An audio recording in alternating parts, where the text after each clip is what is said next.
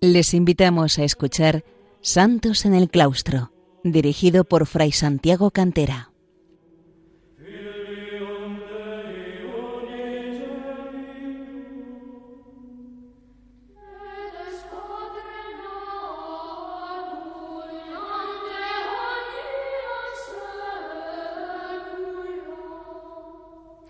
Un saludo, queridos oyentes de Radio María. Bienvenidos a un programa más de Santos en el Claustro, este programa que está dedicado a los monjes y las monjas que brillaron por su santidad en la vida monástica, desde el siglo IV en que nace en Egipto hasta nuestros días hoy eh, actualmente. Nos vamos a referir a otro santo, lo mismo que hacíamos la semana anterior, a otro santo occidental. Es San Jerónimo, la gran figura de San Jerónimo, doctor de la Iglesia, gran conocedor y amante de la Sagrada Escritura y traductor de ella, que eh, bien que desarrolló los inicios de su vida en Occidente, después pasó a Tierra Santa, a Oriente, para desarrollar allí la vida monástica. Y al referirnos a él, nos podemos eh, referir también previamente a lo que es el desarrollo de la vida monástica en Roma y en Italia.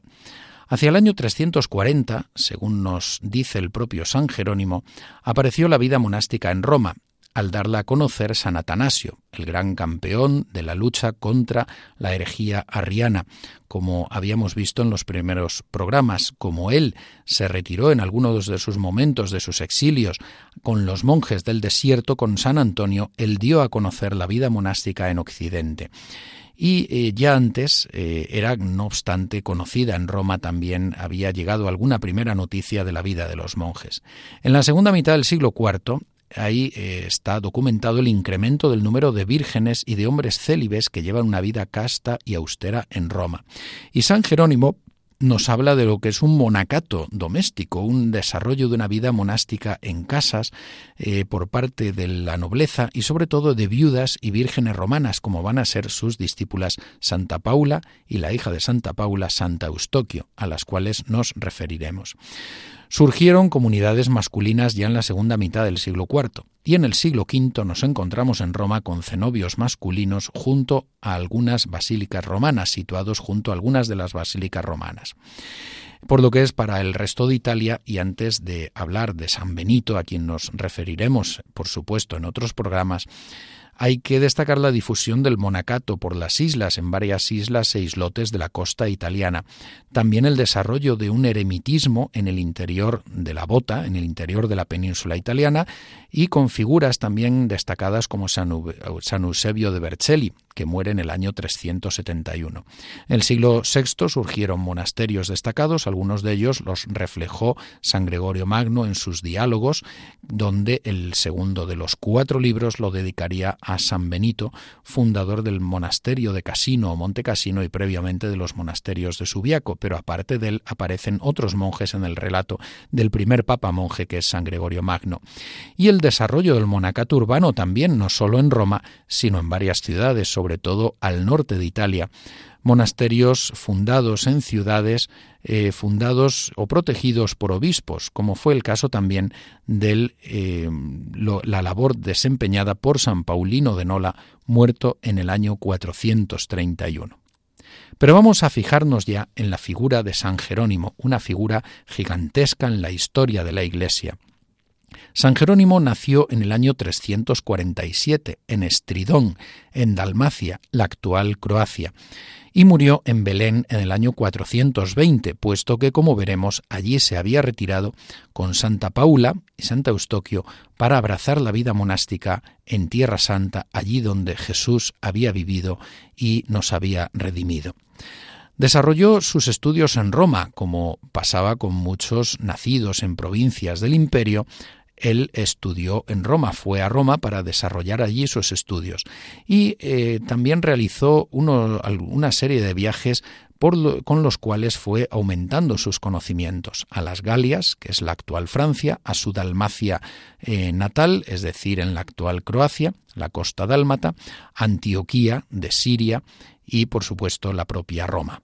En Roma estuvo trabajando como secretario del Papa San Damaso, de ahí que en el arte se le haya representado muchas veces como cardenal. Es cierto, no obstante, que el colegio cardenalicio como tal no existía entonces, pero por asimilación, como consejero y secretario del Papa San Damaso, por eso aparece como cardenal tantas veces pintado. También dio clases de Biblia de la Sagrada Escritura y fue reuniendo unos círculos de discípulas y de discípulos, pero fundamentalmente mujeres de la nobleza romana, matronas de la nobleza romana y también otros personajes de la nobleza, en ocasiones matrimonios, eh, los cuales eh, fueron abrazando modos más o menos domésticos de vida monacal y un desarrollo notable de la caridad, con una vertiente eh, de acción social muy notable hacia los pobres, hacia los enfermos. Santa Paula, de hecho, sería una fundadora de hospitales en Roma. La muerte del Papa San Damaso, Papa español, que eh, al morir eh, llevó a que San Jerónimo emprendiera un nuevo rumbo en su vida. Y es entonces cuando peregrinó a Palestina y Egipto, buscando las huellas de nuestro Señor Jesucristo, allí en Tierra Santa. Se le unieron poco después Santa Paula y su hija Santa Eustoquio, y se asentaron en Belén, donde establecieron dos monasterios, uno masculino y uno femenino. San Jerónimo, como es sabido, se dedicó ya desde joven y cada vez más a la Sagrada Escritura, al estudio y la traducción de la Biblia, por lo cual ha sido proclamado doctor de la Iglesia como comentarista y traductor de la Biblia. A él se debe la que se conoce como la Vulgata, la traducción que eh, ha sido oficial durante muchos siglos en la Iglesia eh, latina, en la Iglesia romana, en la Iglesia católica. Y también eh, desarrolló la polemizó defendiendo la fe católica con herejes de su tiempo, en ocasiones con gran vehemencia, que han llevado a veces a ver en, en San Jerónimo a alguien como exagerado, alguien ciertamente San Jerónimo tenía un carácter muy vehemente, muy fuerte, pero eso no quitaba también el desarrollo de la caridad y un ardiente celo por la defensa de la verdadera fe. Cuenta con numerosas obras, sobre todo de tipo exegético, es decir, comentarios de la Sagrada Escritura, y un importante epistolario. Y al referirnos a la Sagrada Escritura, donde da recomendaciones tan bellas como la que hace como la que hace a alguno de sus, de sus discípulos, en concreto, eh, dice en cierta ocasión que lee muy a menudo las divinas escrituras, o mejor, nunca el texto sagrado se te caiga de las manos. Aprende lo que has de enseñar, mantente firme en la palabra fiel, conforme a la doctrina, para que seas capaz de exhortar con doctrina santa y convencer a los contradictores que tus obras no desautoricen tus palabras. En el sacerdote de Cristo, la conciencia y la boca han de ir a una. Pero recordemos esto que dice, lee muy a menudo las divinas escrituras, o mejor nunca el texto sagrado se te caiga de las manos. Como dirá en otro texto también, en uno de sus comentarios, en la introducción de uno de sus comentarios, dirá la, el desconocimiento de las escrituras es desconocimiento de Cristo, la ignorancia de las escrituras es ignorancia de Cristo, es decir, tenemos los cristianos un deber de leer y de meditar y de conocer la Sagrada Escritura, de leer la Sagrada Biblia y conocerla para así conocer a Cristo, porque toda la Sagrada Escritura apunta hacia Él.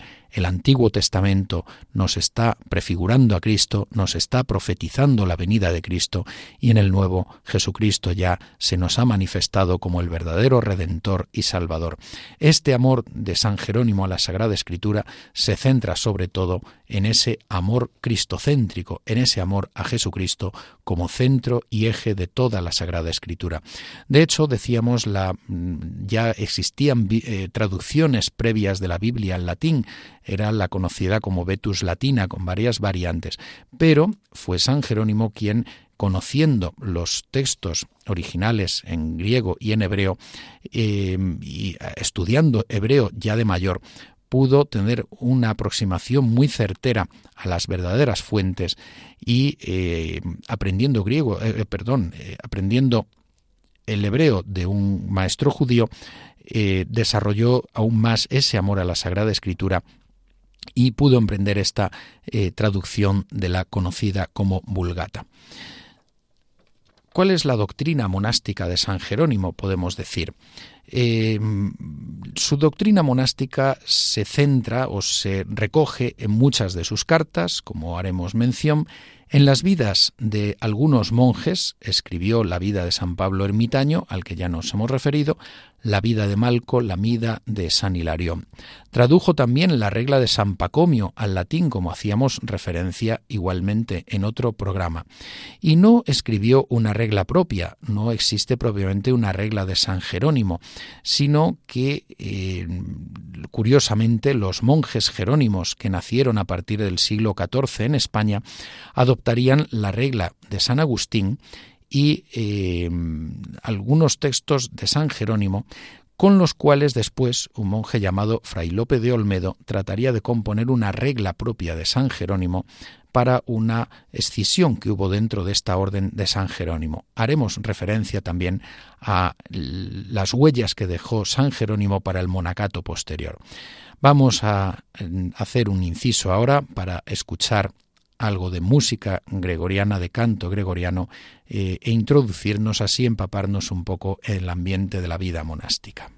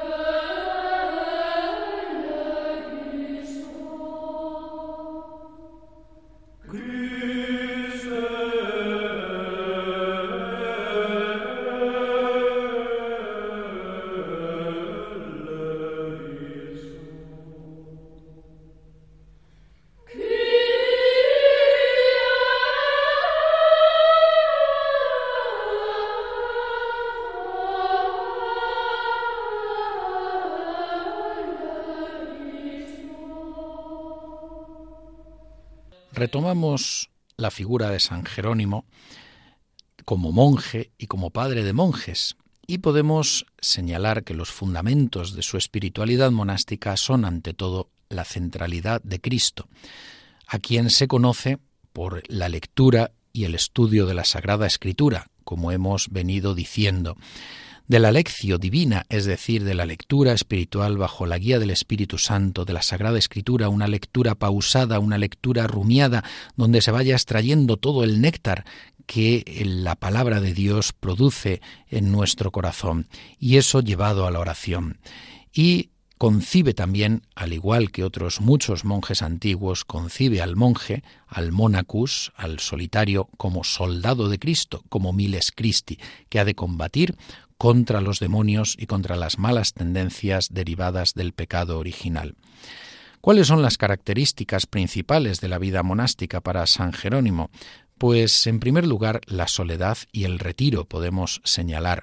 Él prefiere, establece la preferencia del campo sobre la ciudad, aunque curiosamente, como hemos señalado, algunas de las primeras iniciativas monásticas que emprendió tuvieron lugar en Roma con el círculo de sus discípulos, en ocasiones matrimonios que vinieron a abrazar un estilo de vida monástica, y desde luego también la renuncia al mundo. Es el retiro al desierto, el amor al desierto. Acerca de la vocación, a Heliodoro, monje, en una carta que él le dirige, le dice, ¿por qué vas a ser un santo de espíritu apocado? Mira cómo se deja la red junto al Padre, Mira cómo el publicano se levanta de su mostrador y se hace al punto apóstol. El Hijo del Hombre no tiene dónde reclinar su cabeza, y tú proyectas anchos pórticos y casas de grandes dimensiones. Tú, que eres coheredero de Cristo, ¿estás aguardando la herencia del siglo? Traduce la palabra monje, ese es tu nombre. ¿Qué haces entre la muchedumbre, tú que eres un solitario? Le exhorta a San Jerónimo a dejarlo todo y a seguir a Cristo para ser perfecto, hacerse eunuco por el reino de los cielos y abrazar la vida perfecta. Y le dice, el perfecto servidor de Cristo no tiene nada fuera de Cristo, y si tiene algo fuera de Cristo, no es perfecto. Ha de ser, por lo tanto, coherente con aquello que prometió al hacerse monje. Señala que el, el monje se deja apacentar por medio de la obediencia y ha de llevar su propia ofrenda al altar, mientras que el clérigo está encargado de apacentar las ovejas y vive del altar. Y hace un elogio del desierto en esta misma carta a Heliodoro monje. Es una de las cartas que se harán clásicas ya en vida del autor. Intenta ganar al amigo para la vida ascética. No lo consiguió, luego sería nombrado obispo de Altino, pero le, soltaba, le exhortaba la vida monástica y hace un elogio del desierto del que dice lo siguiente. Oh desierto adornado con las flores de Cristo, oh soledad en la que se encuentran aquellas piedras con las que en el Apocalipsis se construye la ciudad del gran rey, oh yermo que goza de la familiaridad divina. Él eh, llama a su amigo al desierto con preguntas sobre por qué permanece aún en el mundo y cuánto tiempo piensa esperar, y luego responde a sus posibles inquietudes y dudas. Dice, ¿temes la pobreza? Cristo llama bienaventurados a los pobres. ¿Te asusta el trabajo? Ningún atleta es coronado sin sudores. A tu lado yace Cristo, tu cabeza es Cristo. Del desierto se puede ascender al paraíso, y todas las austeridades, enseña San Jerónimo, quedan superadas en realidad por el seguimiento y el amor de Cristo. Por lo tanto, es el amor de Cristo el que hace al desierto ser un vergel de vida espiritual. En esa preferencia por la vida eh, por la vida en el campo, por la vida retirada y la vida cenobítica, la vida de comunidad, dirá también en otra carta al monje rústico eh, un joven bien formado, primero en su Galia natal y luego en Roma, que pidió orientación a San Jerónimo sobre la vida monacal. Y él, San Jerónimo, eh, le ofreció el, el realismo de la experiencia, de su propia experiencia como monje, y le dio unas normas para que aquel que quiera ser monje, pues lo que debe hacer es desprenderse de todo, amar la Sagrada Escritura, vigilar sobre sí mismo, someterse a un guía espiritual el trabajo manual bien hecho. Es una carta del año 411 en la que le dice, ten tu celda por un paraíso. Y que lee allí con fruto, le exhorta las sagradas escrituras, sean esas tus delicias, que sea todo para Dios y que tenga precauciones. Le dice también, para mí la ciudad es una cárcel y la soledad el paraíso. Moisés fue instruido en la soledad del desierto antes de guiar a su pueblo, le pone el ejemplo también de los apóstoles que primero fueron pescadores del lago y después de hombres, y eh, le dice a Rústico también, eh, eh, que es un monje que formado durante su juventud en los estudios liberales ha echado sobre su cuello el yugo de Cristo, le dice, le está diciendo que lo ha hecho él y sobre si debe vivir solo o con otros en un monasterio, le recomienda como mejor lo segundo, la vida cenobítica, la vivir en un monasterio, en una comunidad. Dice, mi parecer es que vivas en compañía de santos y no quieras enseñarte a ti mismo entrando sin maestro por un camino en el que nunca habías entrado. En la soledad pronto se desliza la soberbia, pero en cambio, en la vida de comunidad, por medio de la obediencia y de la convivencia, uno entra en un camino de ascesis. Dice, mm, quisiera quisiera que de la palestra de los monasterios salieran soldados a quienes no hayan asustado los rudimentos, que salgan monjes bien formados para que puedan entonces vivir como solitarios. Es decir, antes de abrazar la vida solitaria del eremita, es preferible vivir la vida cenobítica y formarse en ella, haberse formado en la obediencia y en la convivencia con los demás.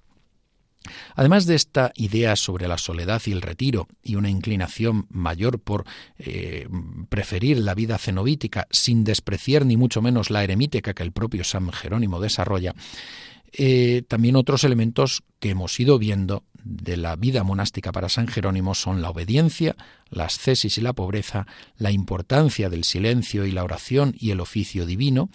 y la virginidad y la castidad, que lo veremos referido además de un modo especial a cómo lo desarrolla con las santas mujeres. Y el trabajo y la hospitalidad. El trabajo, estar ocupado, evitar el ocio. Y la hospitalidad, dice él, que esta vez cuando lleguen Jesús, José y María, cuando lleguen José y María a la Sagrada Familia, no se encuentren sin posada en Belén. Y por eso él, en sus monasterios de Belén, masculino y femenino, y los que a partir de él se irán desarrollando, una de las facetas fundamentales de aquellos monjes y monjas era la acogida en sus hospederías, una de las facetas clásicas que se va a desarrollar en la caridad monástica. Algunas de sus cartas más importantes con relación a la vida monástica son la que nos hemos referido ya, la, de, la dedicada a Heliodoro monje, después obispo de Altino, donde hace esa invitación y elogio del desierto, habla también del combate espiritual y el seguimiento de Cristo y eh, concibe el monacato como la milicia de Cristo. La carta a Eustoquia también, a la hija de Santa Paula, discípulas ambas de San Jerónimo, donde le da los consejos a una virgen consagrada. Es como una guía práctica para una virgen. Le exhorta a la renuncia permanente, a la sobriedad, a la oración, a la lectura, el estudio, la meditación rumiada de la Sagrada Escritura, siempre esto es un punto fundamental en San Jerónimo, y concibe a la Virgen como esposa del Señor, como esposa de Cristo, y propone para la Virgen, para la Virgen consagrada, el modelo de Cristo y de María. También habla en esta carta a Eustoquia sobre el desarrollo del monacato egipcio, los monjes cenobitas, los monjes eremitas y los falsos o malos monjes que también había. Otra de las cartas es la que escribe al presbítero nepociano, en la que da consejos a un joven presbítero con vocación de monje, la vocación, la perdón, la carta al presbítero Paulino que señala el primer contacto con San Paulino de Nola y, le da una serie de orientaciones en el estudio de la Sagrada Escritura. Está dedicada a San Paulino de Nola, futuro eh, obispo. El elogio fúnebre de Santa Paula, su gran discípula, escrito para la hija de Santa Paula, Santa Eustoquio, al haber muerto su madre Paula. Santa Paula murió en el año 404, había sido era madre y esposa, al enviudar se hizo religiosa, se hizo monja y se retiró a Belén siguiendo los pasos de San Jerónimo la define como esclava de Cristo, de algún modo recogiendo también la imagen de la Virgen María. La señala como caritativa, ya hemos referido que en su círculo se desarrollaron hospitales y otros medios de atención a los pobres y necesitados de la Roma de la época, labor caritativa que continuó también después en Belén, en el monasterio de monjas que, que fundó. Y describe su vida con mucho detalle y la carta al monje rústico sobre la vida monástica, que, como hemos señalado, nos destaca aquí que prefiere la vida cenobítica para perseverar en la humildad y le cuenta también cómo a él mismo, al propio San Jerónimo, le costó aprender la lengua hebrea. No obstante, ahora se alegra de ello porque le ha permitido acercarse mucho mejor a la Sagrada Escritura donde, como decíamos, se conoce a Cristo. En fin, esta es la semblanza que podemos hacer de San Jerónimo, doctor de la Iglesia, padre de la Iglesia, monje y padre de monjes. Sería bonito poder dedicar más adelante, en otro momento, un programa también a los monjes que han vivido santamente en la Orden de San Jerónimo, fundamentalmente en España los jerónimos españoles y también los jerónimos italianos que hubo, y que, aunque muchos de ellos no están canonizados, no hay duda de que vivieron como monjes y si no están canonizados, entre otros aspectos, es porque la propia humildad de la orden llevó a no proceder a la promoción de causas de beatificación. Hoy lo echamos de menos, ciertamente, pero fue nacido de una actitud de humildad y de sencillez de los queridos monjes jerónimos españoles que tomarían desde el siglo XIV a San Jerónimo como su gran padre espiritual y primer patrono de la orden. Queridos amigos, queridos oyentes de Radio María, recuerden que pueden escuchar el programa también en el podcast y que eh, pueden escribir a la dirección santos en el claustro arroba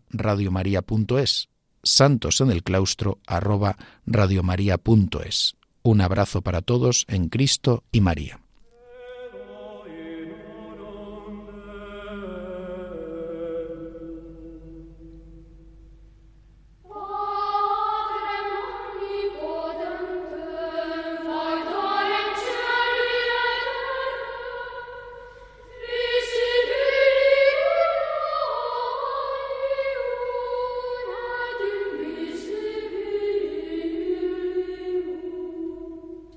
Han escuchado en Radio María Santos en el Claustro, un programa dirigido por Fray Santiago Cantera.